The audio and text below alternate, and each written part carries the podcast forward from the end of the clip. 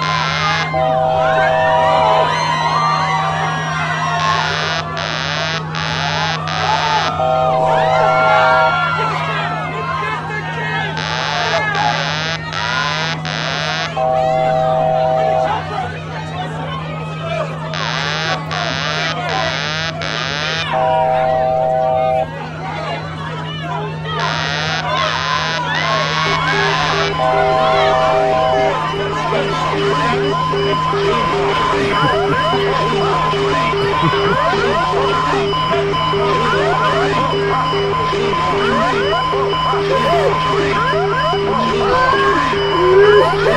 my God.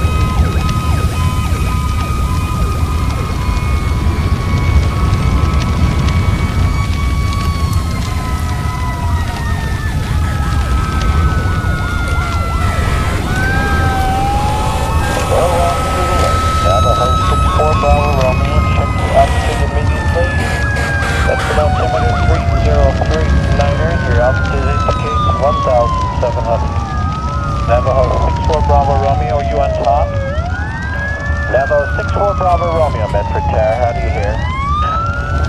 Truck 80, Medford Tower.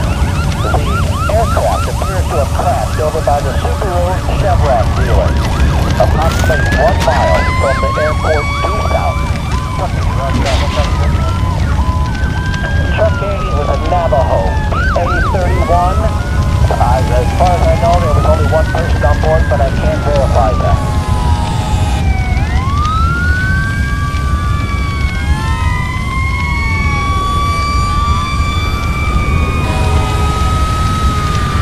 Estás escuchando Silencio Podcast.